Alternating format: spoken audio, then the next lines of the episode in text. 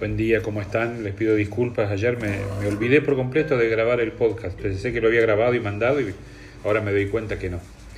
Miren, estaba leyendo así entre los varios ejemplos que uno encuentra eh, para el mes de María, ¿no? Hay muchos lugares, muchos sitios web donde se ponen eh, pensamientos para cada día, ¿no? Y había leído uno muy lindo de un hombre que, bueno, no creía, fue a un santuario de la Virgen uno de los que custodiaba el santuario le dijo, lo, impulsó a creer, y le dijo que no creía, pero cuando se fue este hombre dejó una limosna, ¿no?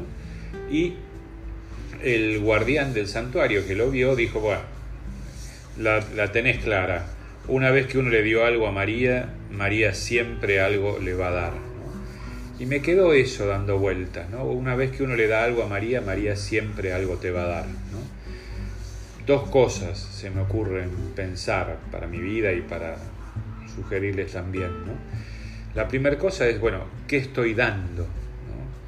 Por amor a María, ¿qué estoy dando cada día de mi vida, no solamente en este tiempo especial? ¿no? ¿Qué voy generosamente dando a los demás? Y segundo, si realmente esa actitud de confianza que tiene el que custodia el santuario, que ve eso y dice, María algo le va a dar a este hombre, ¿no? Y de hecho, el relato cuenta que cuando este hombre vuelve a pasar por el santuario después de uno o dos años, su vida había cambiado totalmente, eh, le habían concedido gracias que él nunca había pedido ni imaginado que se le iban a conceder, ¿no?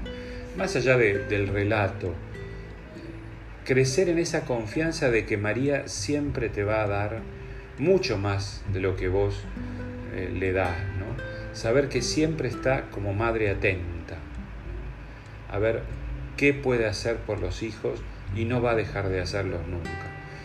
Que hoy al, rezar el, el, memorare, esa oración de San Bernardo que les mandé al principio, podamos también juntos crecer en esa confianza en María.